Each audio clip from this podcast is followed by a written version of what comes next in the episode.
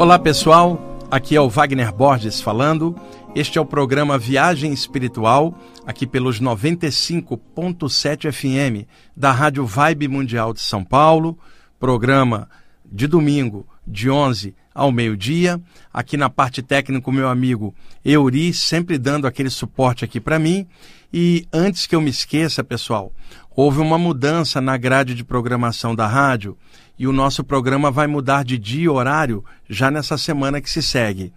Ah, o programa deixará de passar, passar aos domingos e vai entrar no ar às quintas-feiras, das 19 horas às 20, tá? Marque aí, por favor, já nessa semana, na quinta-feira que vem, que é dia 10, já estaremos no novo horário aqui, toda quinta, das 19 às 20, ao vivo, tá? Normalmente de domingo. Eu, é, o programa eu gravo no meio de semana, porque domingo é o único dia que eu tenho livre. De folga eu preciso para descansar a garganta, porque eu falo muito a semana inteira, em, em diversas atividades. Mas o horário que eu tinha antes, há muitos anos, era de quinta, das 19 às 20.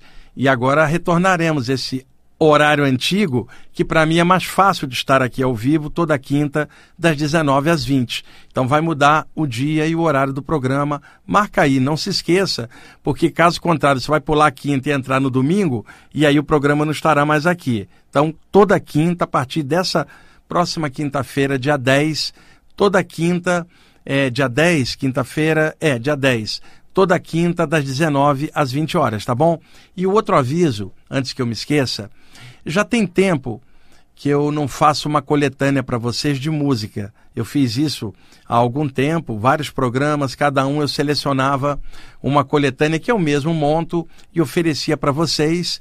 Então, quando o programa entra no YouTube, alguns dias depois que vai ao ar aqui, na descrição do programa, só clicar, tá lá a lista das músicas montei uma coletânea de um músico new age francês maravilhoso chamado Michel Pepe, tecladista de alto nível. Eu tenho muitos discos dele, fui tirando uma música de cada disco e fiz uma coletânea que eu mesmo uso para meditação e relaxamento. Vou disponibilizá-la para vocês neste programa.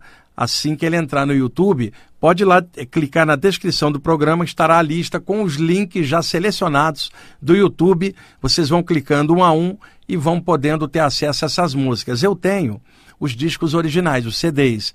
Mas é claro, eu coloco para vocês os links que estão publicados, né, disponibilizados no YouTube com a plataforma aberta. É mais fácil para vocês pegarem lá. É claro que um músico ou outro acaba as pessoas procurando em outras plataformas, né, Uri, Spotify e outras, e acha o CD inteiro, que é melhor, né? Mas eu procuro colocar no YouTube, que é a opção popular mais fácil é, é para colocar, tá? É dessa forma que eu gosto de postar, porque eu não posso pegar, por exemplo, fazer uma coletânea direto e subir para num link do meu site, porque é por causa de direitos autorais, mas colocando linkado ao YouTube é aberto, né, Yuri, para todo mundo acessar. Então não perca essa coletânea musical New Age.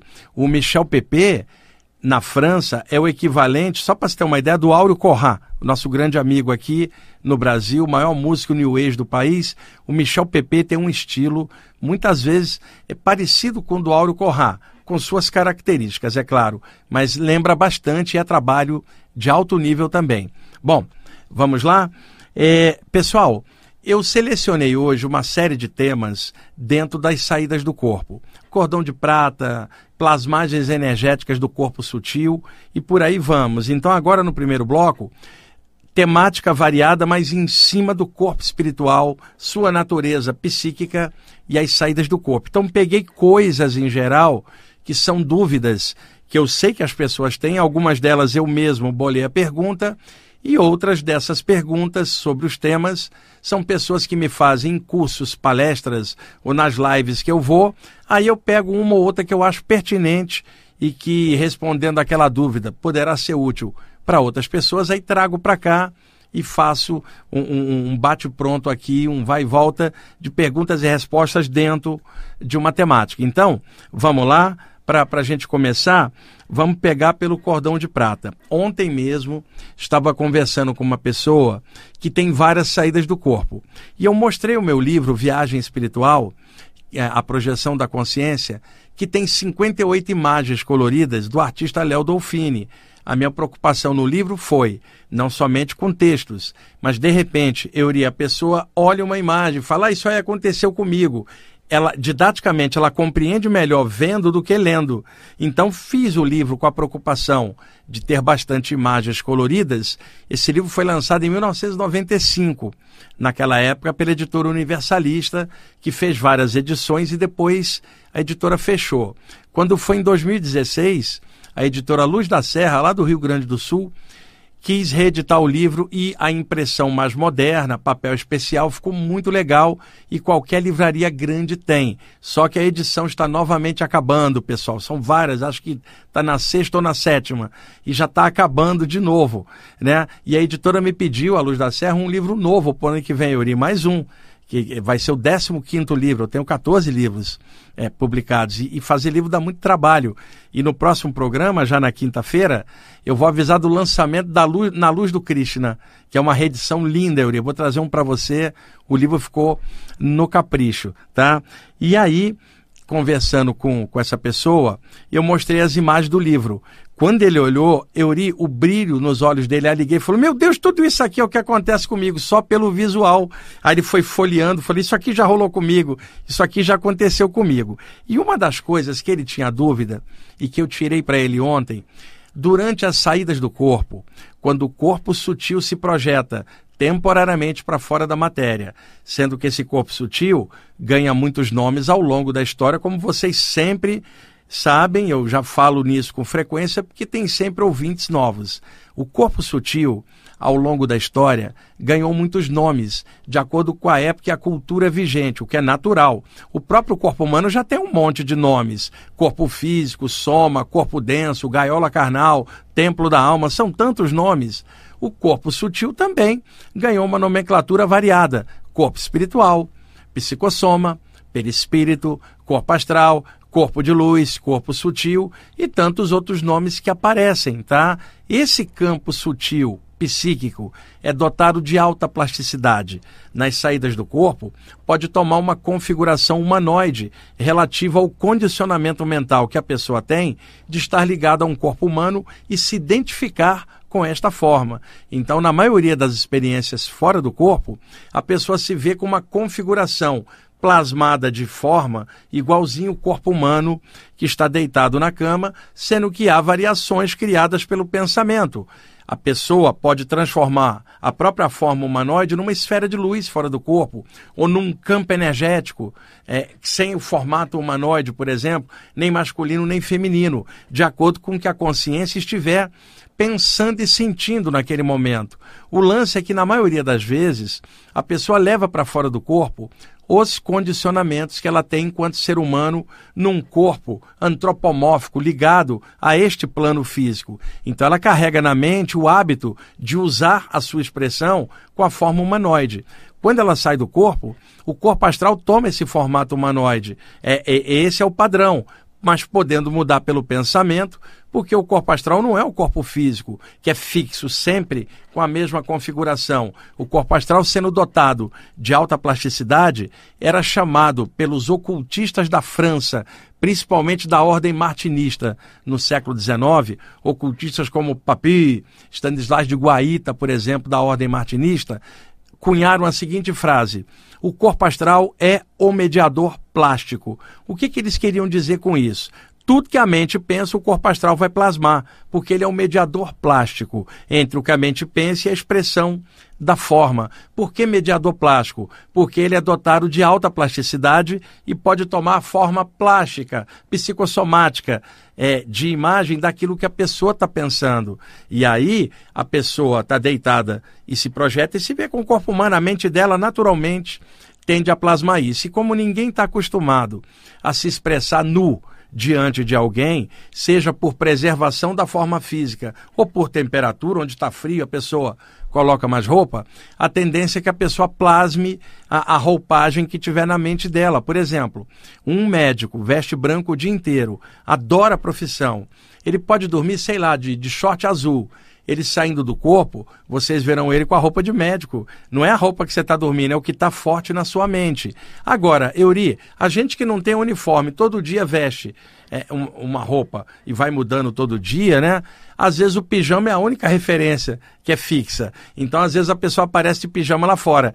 Ou aparece com a roupa que ela estava usando durante o dia, ou qualquer roupa que a mente dela plasmar.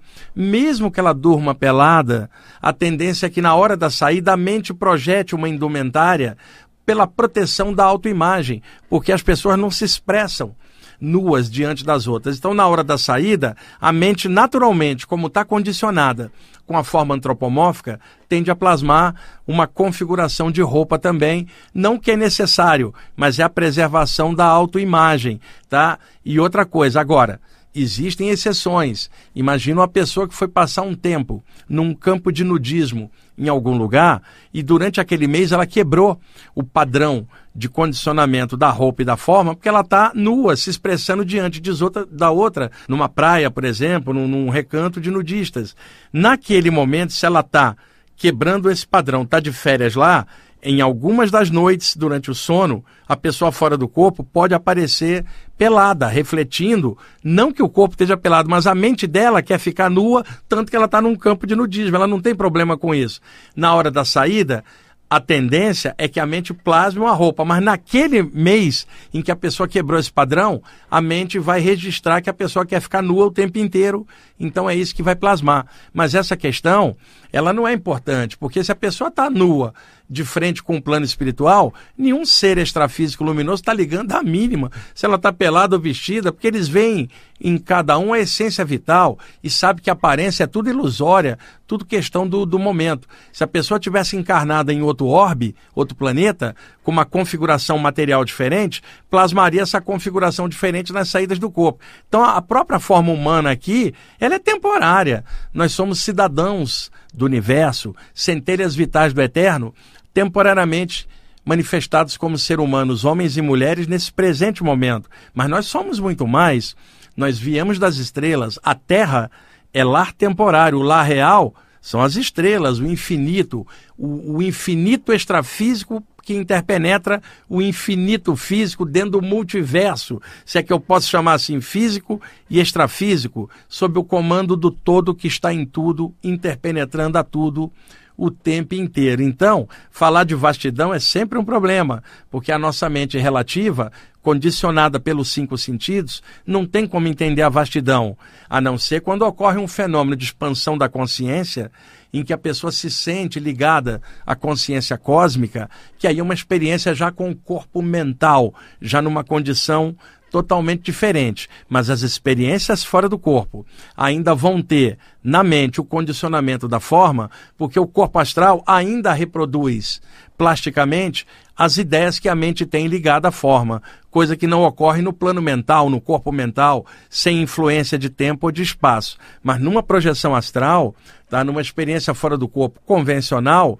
que é a mais comum de acontecer, a questão da plasmagem da forma e da para-roupa. Agora, que, que acontece em relação ao cordão de prata? Na hora que o corpo astral se projeta, projeta-se da cabeça aos pés milhares de filamentos energéticos que interligam a parte sutil à parte humana. À medida que o corpo astral vai ascendendo, subindo, esses filamentos vão se interligando até formar um feixe de energia, que a tradição hermética chamou de cordão de prata, que vem de uma metáfora do pregador da Bíblia, que se supõe que fosse o sábio Salomão, sob pseudônimo, que no Eclesiastes, capítulo 12, versículos 6 e 7, diz que na hora da morte rompe-se o cordão de prata e o espírito sobe ao céu e o corpo desce à terra. Na visão do pregador do Eclesiastes, há um elo que liga o, astral ao físico. Esse elo se romperia por causa da morte do corpo, liberando o espírito para outro plano por metáfora, ele chama de cordão de prata. Primeiro, não é um cordão, ele fez uma analogia. Provavelmente ele também tinha saídas do corpo. E ao olhar para trás, ele viu um elo energético brilhante ligando ele ao corpo. Daí ele deve ter pensado: eu, espírito, partícula divina, estou ligado ao corpo material temporário por um elo energético, do mesmo jeito que meu feto estava ligado ao útero da minha mãe por um cordão umbilical. Daí ele chama de cordão no sentido de algo que liga duas partes, mas ali feito de energia.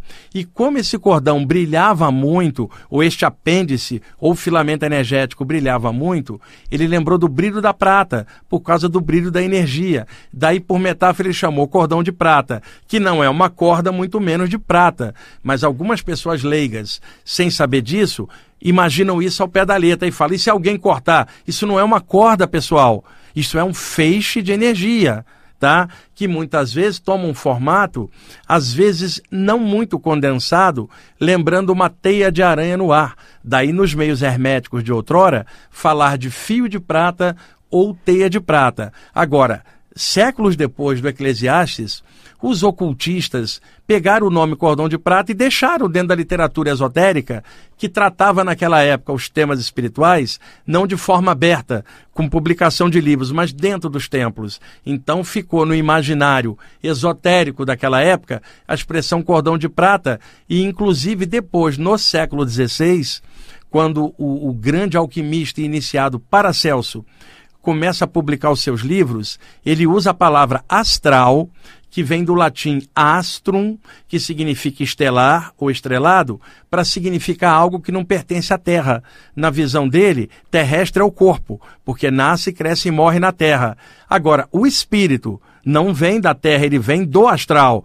Daí dizer plano astral, corpo astral projeção astral e por corruptela popular viagem astral. Então, para Celso, cunhou uma nomenclatura com a palavra astral que, na verdade, já era conhecida nos bastidores, porque não se podia falar disso em aberto devido às fogueiras da Inquisição daquela época. No século XVI, com ares mais renovados na Europa, com o período renascentista, a descoberta das Américas no finalzinho do século 15, a circunavegação planetária com agora caravelas modernas para aquela época, a descoberta da bússola, do astrolábio, facilitando a navegação, o, o, o uso da pólvora que os chineses usavam na, na China como fogos de artifício, os europeus, através dos árabes que trouxeram da China para a Europa a pólvora, os europeus desenvolveram armas de fogo, com as quais vieram para as Américas e dominaram os povos nativos na base da força. Então, a, a mente do europeu antes, até o século, finalzinho do século XV, estava presa à questão da Europa e do Oriente. Quando se descobre as Américas, muita coisa vai mudando, né? E própria, o próprio período renascentista na Europa, com uma plede de grandes espíritos reencarnados para quebrar a escuridão da Idade Média, caras como Leonardo da Vinci, Shakespeare, Kepler, Copérnico, Galileu Galilei, revolucionando arte, revolucionando é, astronomia e tantas áreas, né? E eu me lembro que o Galileu Galilei quase foi parar duas vezes na fogueira da Inquisição e ele conseguiu se safar, né? Porque ele dizia que não era o Sol que girava em volta da Terra, né, Uri? Mas a Terra em volta do Sol. E isso lá no século XVI, pra você ter uma ideia. Então, o Paracelso, no século XVI, trouxe a expressão astral para se referir ao extrafísico, já que aquilo não era terrestre. Então a linguagem esotérica passou a usar a expressão astral para se referir ao plano extrafísico, plano astral, corpo astral, projeção astral. E daí essa nomenclatura vigorou durante séculos dentro da parte hermética. E permaneceu o tal do cordão de prata que já existia na nomenclatura de bastidores, acabou aparecendo em algumas obras que foram saindo. Até que chega mais ou menos o século XX e começam a surgir os livros de projeção astral com relatos urbanos de pessoas não ligadas a doutrinas ou a movimentos esses ou aqueles, narrando suas saídas do corpo. O primeiro livro de relatos é 1908, é In the Beginning of Starship, do Vincent Newton Turvey. Nunca saiu esse livro em português, onde ele relatava suas saídas do corpo. Depois, já na década de 20, Hilliard Carrington, com Silva Muldon, depois o Irã na França, que era o pseudônimo do Marcel Louis Forran, depois o Dr. Robert Krukel na década de 60 do século 20, depois na década de 70 é, é, Robert Alan Monroe, depois década de 80 Valdo Vieira e tantos autores mais modernos como Albert Taylor, William Bullman é, e outros autores aqui também do Brasil, né, que também publicaram vários livros, Geraldo Medeiros Júnior, Luiz Roberto Matos, os meus próprios livros, Hamilton Prado e daí por diante. Então, estou comentando isso com vocês para dar uma base histórica e universalista. O que, que acontece? O termo projeção astral ficou vigorando durante séculos. No século XX é que foram surgindo pesquisadores que não estavam dentro de movimentos herméticos e que publicavam suas obras em aberto. Então, daí foram surgindo algumas outras nomenclaturas mais arejadas, experiências fora do corpo, viagens fora do corpo, projeção da consciência e daí por diante, sendo que no século XIX, com o surgimento do Espiritismo, a partir de 1857, com o lançamento do Livro dos Espíritos de Allan Kardec, o capítulo 8 desse livro, a partir da pergunta 400 em diante, se chama Emancipação da Alma é a visão espírita sobre as saídas do corpo. E depois, alguns autores como Gabriel Delane, Leon Denis, Camille Flammarion, já na virada para o século XX, Ernesto Bozano, autores dentro da temática mais espírita, falaram também da saída do corpo. E aí a gente tem, posteriormente, na série Nosso Lar do André Luiz, ele falando de desprendimento espiritual. Então, muitos nomes foram surgindo para esta experiência fora do corpo. Agora, retroagindo ali ao Paracelso, projeção astral, corpo astral, né? O cordão de prata anterior, já que vem lá do Eclesiastes. Quando chega no século XX, em 1929, na América do Norte, no estado do Kansas, surgiu um projetor que ficaria muito famoso, Sylvan Joseph Moldon, auxiliado pelo Hilliard Carrington, que era um pesquisador maravilhoso. Ambos publicaram em conjunto o livro Projeção do Corpo Astral, em 1929. Este livro é um marco porque trazia ali temas que antes não eram abordados, como a paralisia do sono, chamada ali de catalepsia astral, onde a pessoa acorda e não consegue se mexer. E eu já falei nisso milhares de vezes aqui. Acontece que neste livro, o Silva Muldon descreve com detalhes o cordão de prata, porque ele tinha muitas saídas do corpo e observou bem esses filamentos, formando esse apêndice energético. E ali ele chamou de cordão astral está pegando o gancho do que ele ouvia falar dos meios herméticos antes, onde a palavra astral estava muito em voga, sendo que lá no Eclesiastes era cordão de prata. E aí essa nomenclatura varia hoje na literatura de projeção astral. A maioria chamando de cordão de prata, mas alguns outros chamando de cordão astral, cordão perispiritual, elo da vida, linha da vida, e se pegarmos autores da Índia e da China que não usam a referência ocidental e sequer leram a Bíblia para saber quem era o pregador do Eclesiastes, para usar a expressão cordão de prata, na Índia, tudo que se refere à energia é chamado prana, o sopro vital. Então, uma ligação energética seria uma ligação prânica, um elo prânico, enquanto que na China, o que se refere à energia é chamado ti. No Japão, Ki.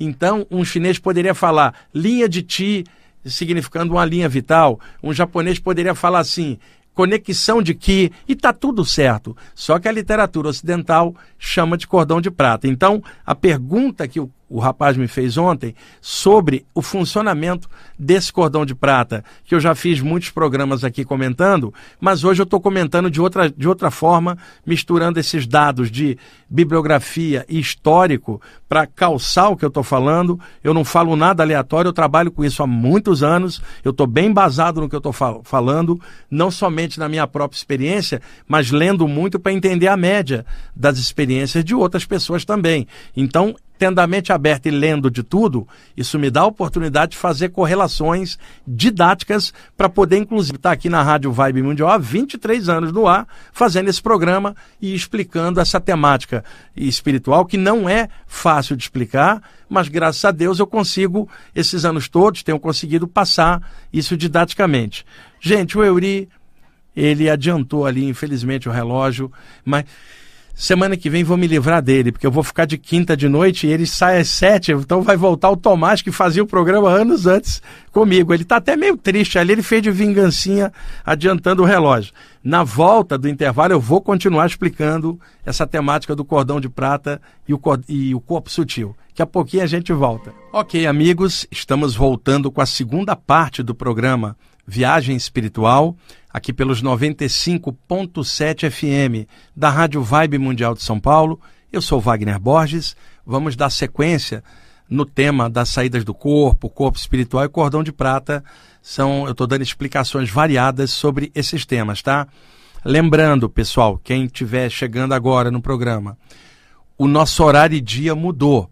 O programa passará a ser apresentado às quintas-feiras, das 19 às 20 o então já a partir dessa quinta-feira, dia 10. Então, no próximo domingo, já não teremos o programa aqui, porque ele vai recomeçar na quinta-feira, dia 10 de novembro, das 19 às 20. Marca aí toda quinta nesse horário.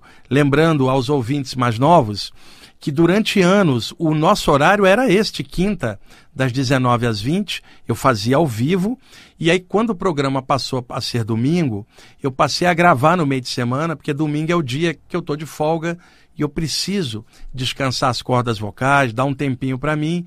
Por isso, raramente eu estava fazendo o programa ao vivo de domingo. Mas de quinta-feira à noite, está dentro da, da, minha rotina, com as atividades que eu tenho. Eu posso sair de uma atividade e vir para cá fazer ao vivo de 7 às 8. Tá? Então, 19 às 20, a partir da quinta, dia 10 de novembro. Por favor, avise os amigos de vocês que, que escutam o programa também para não perder. Legal? Vamos lá. Voltando ao tema que eu estava falando. Esses feixes energéticos se projetam da cabeça aos pés. Na hora que o corpo astral vai subindo, esses feixes vão se juntando até formar uma conexão. Tá? O que, que acontece? Essa conexão, à medida que o corpo astral vai adentrando outro plano, ela vai ficando sutil, sutil ao ponto de parecer uma teia de aranha ou um fio luminoso no ar, mas isso não significa que está mais fraco. Significa que para passar para um plano mais sutil, o cordão de prata tem que descondensar, também estar mais sutil. Então, saídas do corpo em que o cordão de prata está muito condensado, isso carrega o corpo astral de uma energia mais densa e a pessoa, quando sai do corpo, se vê no meio ambiente humano, o duplo do plano físico. Ela está projetada, vê o corpo deitado, atravessa a parede é madrugada no bairro onde ela mora. Ela vai ver os carros passando, não vai ver ninguém na rua de madrugada. Pode, às vezes, dependendo da situação, ver uma entidade ou outra que ainda está pegada nesse plano, ou um mentor que plasma nesse plano para ela ver. São várias possibilidades, mas ela está no aqui e agora. Ela não está no multiverso, não está em outra dimensão. Ela está no duplo extrafísico do plano físico no mesmo tempo. Três horas da manhã para ela ali também. Então, o corpo astral está condensado, lastreado energeticamente pelos filamentos do cordão de prata. Quando esses filamentos vão retroagindo pelo conduto energético e voltando para dentro do campo energético do corpo, que é o chamado do pretérico, isso descondensa o corpo espiritual, que ganha sutileza e aí se manifesta em outros planos, em algum subplano do plano extrafísico, outrora chamado plano astral, né? Então, essas experiências serão sempre mais elevadas quanto menos condensação estiver no cordão de prata. Então essas experiências variam muito para todo mundo. Uma hora você está no aqui agora, outra hora no subplano inferior do astral, o chamado umbral ou astral inferior, outra hora no astral, vamos chamar assim, médio, só para ter uma ideia, não é que é exatamente assim, outra hora no astral superior, mais sutilizado, sem formas definidas, tudo plasmagens de formas luminosas. E no plano mental, sem forma alguma que você possa detectar numa expansão da sua consciência em outro plano além do tempo e além do espaço. Na volta para o corpo, quanto mais elevada a experiência, mais difícil do cérebro conseguir registrar, porque é tanta informação que vem que o HD do cérebro não suporta, a sua memória não suporta essa quantidade de informação. Por isso, vários de vocês que têm saídas do corpo também já detectaram uma coisa. Você vem tinindo com a consciência vasta. Quando você entra no corpo, há uma compressão. Você fala assim: meu Deus, o que eu sei aqui não é nem 10% do que eu sabia lá. Há uma compressão, uma redução no nível de lucidez e essa compressão dá uma sensação que você perdeu informação. Isto também é ilusório. Apenas o cérebro não consegue o acesso a esta informação mais alta, mas ela está registrada no corpo mental, ligada ao campo mental do do cérebro extrafísico ou paracérebro, e é isto que não passa para dentro do cérebro físico, mas está dentro do registro mental da gente. Como é que isso pode ser resgatado? Durante o dia a dia, vão surgindo novas ideias, refluindo de dentro da gente, que às vezes é coisa que a gente captou fora do corpo e trouxe para cá, dentro da criatividade natural de alguém. Isso pode ser incrementado fora do corpo. Ela encaixa, não lembra, no outro dia está cheia de ideias, né? E fazendo coisas novas que ela não sabe nem de onde veio aquela intuição. Então, muitas coisas que a gente capta fora, o cérebro não consegue registrar, mas não estão perdidas. É o acervo do espírito, que não depende do cérebro, porque o espírito existia antes do corpo, já com o seu processo de memória do lado de lá. Apenas esse processo, ele é compactado na memória do corpo físico, com um cérebro novo nessa encarnação, não consegue pegar o registro de coisas anteriores e nem de experiências extracorpóreas com tanta facilidade. É claro que exercícios de ativação dos dois chakras da cabeça, o chakra frontal e o coronário, melhoram a capacidade de conter a memória espiritual, porque melhora a memória do cérebro e isso facilita a, a pessoa lembrar de mais coisas. Agora, voltando ao cordão de prata, pessoal. Como é uma série de filamentos que se projeta, saem de todos os pontos. Mas da onde sairiam os filamentos principais? Da região dos sete chakras, o que é normal. Desde a base da coluna até o topo da cabeça, se projetam sete filamentos energéticos maiores e mais coloridos do que os outros milhares que são mais finos e menores. Esses filamentos vão se agrupando, formando um eixo, um feixe de energia que é o que a pessoa vê parecendo um conduto energético. Na parte extrafísica, no corpo sutil, esses filamentos estão agarrados na base da nuca ou no meio da, das costas, né? Daí quando a pessoa está fora do corpo e o corpo humano sobe o metabolismo, porque enquanto você está fora, o seu corpo está ali sob o sabor da natureza, mantendo as funções vitais numa escala mais baixa. O metabolismo cardiorrespiratório mais baixo, as ondas cerebrais mais baixas. Então, enquanto a pessoa está fora, o corpo mantém a vida ali com o metabolismo mais baixo. Mas dentro dos ciclos do sono, que o corpo passa, já descoberto pela medicina há anos nos laboratórios do sono, dentro dos ciclos do sono, à medida que eles forem subindo e o corpo recuperando a carga vital apropriada agora para a vigília, de onde quer que a pessoa esteja fora do corpo, ela vai ser tracionada, puxada por esses filamentos. Então, isso dá uma sensação de um repuxão, ou na base da nuca, do, da parte extrafísica, ou nas costas, né? Ah, e aí ela toma esse puxão, dá uma sensação que ela cai de alta altura e se funde ao corpo abruptamente com um solavanco. Foi isso que a pessoa ontem estava conversando comigo. Por que, que ela sentia esses puxões na base da nuca astral? E aí eu expliquei para ela, mostrando uma imagem do meu livro, que isso se chamava tração do cordão de prata. Na origem, o primeiro cara que falou isso foi também o Silvan Joseph Muldon, no livro Projeção do Corpo Astral, de 1929, traduzido para o português pela editora Pensamento por décadas e hoje se encontra esgotado, mas facilmente vocês acham em sebos ou, ou, ou em algum lugar da internet. Foi ele, o Silvan Muldon, que detectando esse repuxão, chamou isso aí de tração do cordão astral. Outros depois passaram a chamar de tração do cordão de prata. Finalmente, o Valdo Vieira, na área da projeciologia, da década de 80 em diante, chamou isto de chamado admonitório, que não passa do velho tração do cordão astral do Silva Muda lá atrás com um nome revestido de modernidade. É a mesma coisa.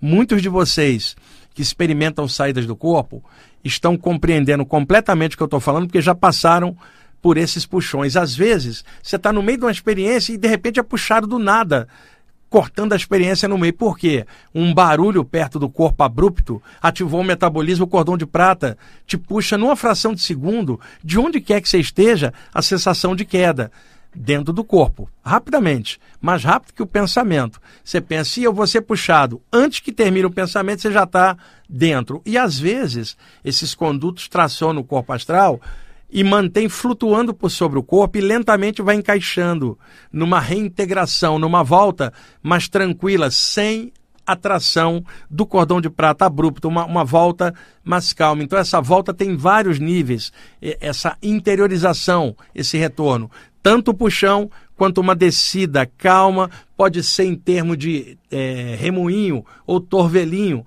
uma volta em que o corpo astral vem girando e encaixa no corpo. Eu experimentei tudo isso ao longo dos anos, estudando toda a literatura dessa área, se vê claramente essas sensações em outras pessoas e alguns de vocês que estão ouvindo também já passaram por isso. Então, o cordão de prata não é uma corda, pessoal. O termo cordão é metáfora, é um feixe de energia que só se desgasta na hora da morte. Agora vejam a confusão.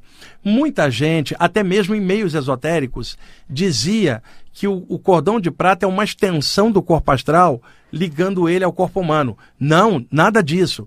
O cordão de prata é uma extensão do corpo do bebê, formado nas energias do útero da mãe, para puxar o corpo astral para dentro da matéria e segurá-lo dentro da carne durante uma vida.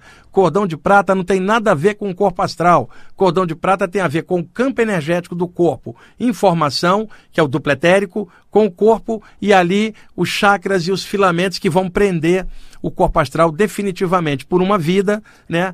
É, 70, 80 anos, daí eu falo definitivamente na carne, nesse sentido.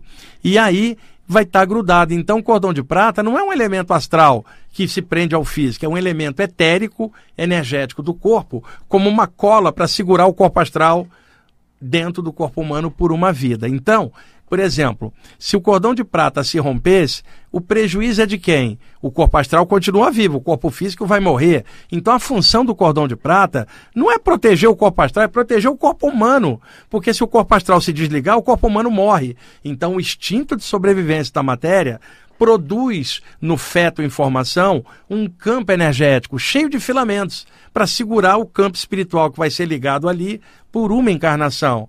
Eu posso afirmar isso para vocês por ter observado esses filamentos centenas de vezes ao longo das décadas que eu trabalho com isso, na parte prática principalmente, eu pude observar tranquilamente que a condensação desses filamentos varia muito. Na área das saídas do corpo, na literatura do tema, vários autores ficaram degladiando um com os outros, com os outros em teorias que diziam o seguinte: qual é o ponto de contato do cordão de prata no corpo humano? No corpo astral, acabei de afirmar, na nuca ou na parte das costas. Daí o repuxão que a pessoa sente por trás, não é pela frente, tá? No corpo físico, olhando para baixo, como saem vários filamentos dos vários chakras, inicialmente quando a pessoa olha, é uma rede de filamentos, mas um dos sete chakras vai estar sempre um pouco mais condensado do que os outros. Naquele momento, o filamento energético que sai deste dado chakra, ele está mais condensado e, portanto, mais visível. E aí a pessoa diz, está saindo daquele ponto, mas não está saindo só dali, está saindo dos outros pontos que não estão tão condensados e visíveis assim. Então isso explica porque uma pessoa fora do corpo olha para baixo, baixo e vê o cordão de prata dela saindo da área umbilical.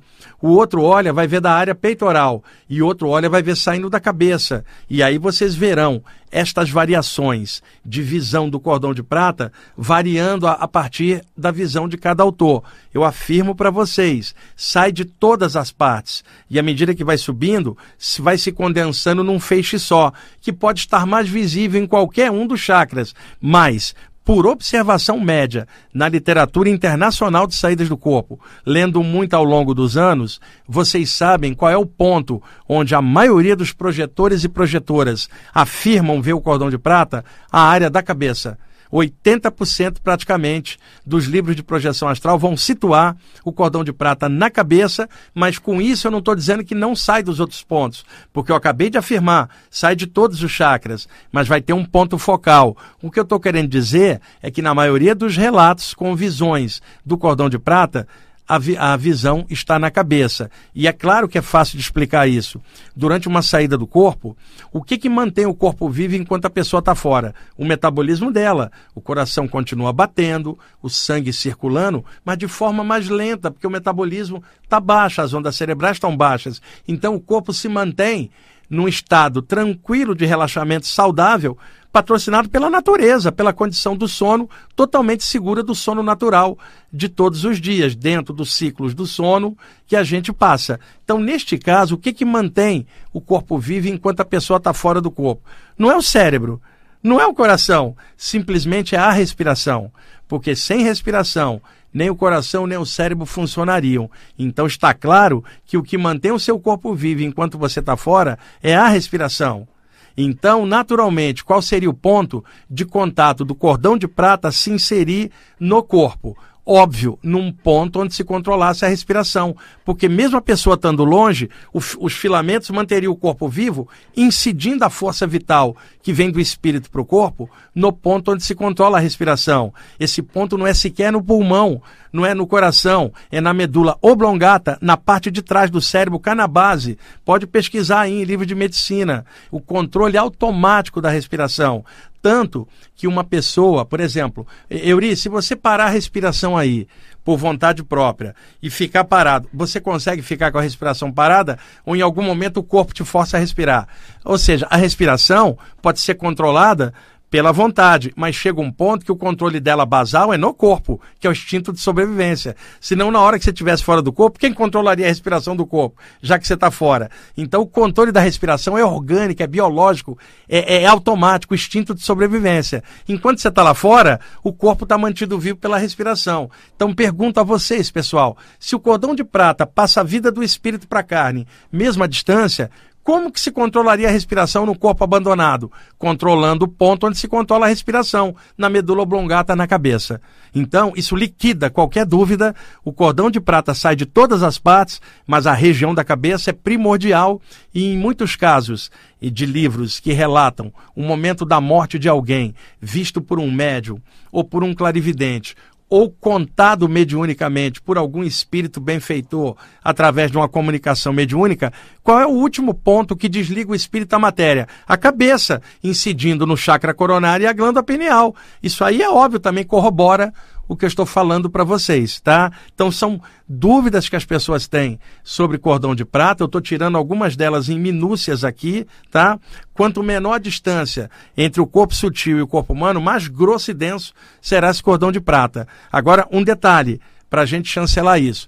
Tem autor que chega a dizer que não há cordão de prata nenhum porque ele não viu. Porque a pessoa deita e apaga e acorda bem longe, ela nunca está perto do corpo para ver. E algumas que estão ali fora a visão espiritual embaçada do chakra frontal não consegue perceber as coisas. Mas é 1% ou 2% dos autores de projeção que vão dizer que cordão de prata não existe. Mas existe sim na maioria dos relatos. Eu vi muitas vezes e muitos outros também veem, e na Bíblia também está citado isso, Eclesiastes 12, versículos 6 e 7. O Tomás adiantou o relógio. O Tomás, olha, já estou falando de quinta-feira, desculpa, Euri. É, é que é a nossa última vez hoje. o Euri adiantou o relógio ali de novo, gente. E eu, ainda temos uma sequência desse material para o próximo programa, já na quinta-feira, no dia 10 às 19 horas, tá?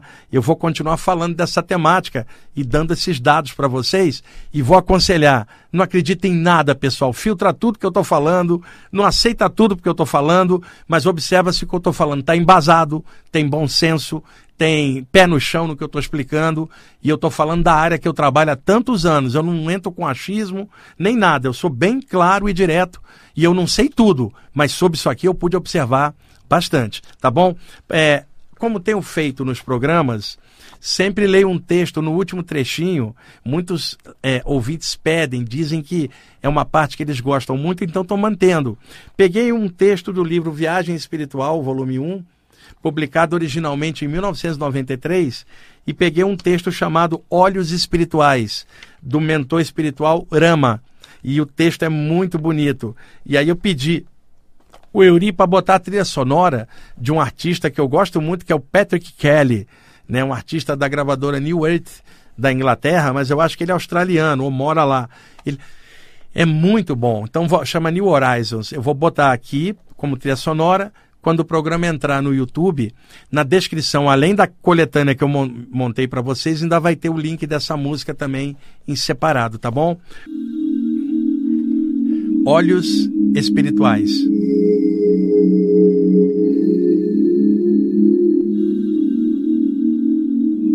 Caro espírito amigo leitor, preste atenção em seus olhos espirituais. Eles são as janelas por onde você observa a existência. já viram muitas coisas em outras vidas e verão muito mais pela eternidade afora, junto com você.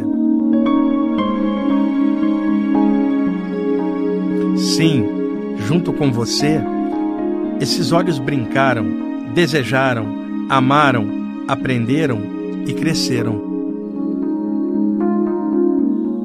Antes, eram olhos ignorantes, cheios de temor e egoísmo. Afinal, eram olhos inexperientes. Porém, o karma e as sucessivas reencarnações lhes ensinaram as devidas lições e hoje eles brilham de respeito por todas as criaturas. Por vezes, ficaram inchados de tanto chorar. De outras vezes, chegaram a verter lágrimas de sangue, pois haviam olhado com maldade e o karma purgou-os com o líquido do sofrimento.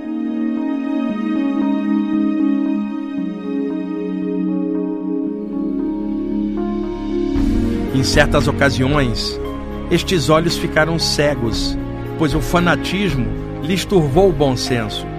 Mas eles também visualizaram incontáveis amores e viram o crescimento da raça humana na Terra. Olharam filhos, pais, maridos, esposas, amigos, animais e vegetais e continuam olhando até hoje aprendendo a difícil arte de evoluir.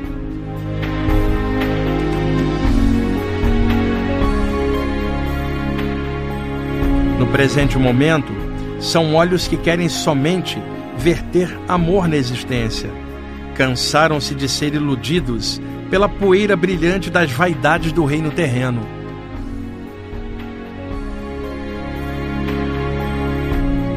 São olhos atentos que querem brindar a vida com o brilho mágico da sabedoria em cada olhar.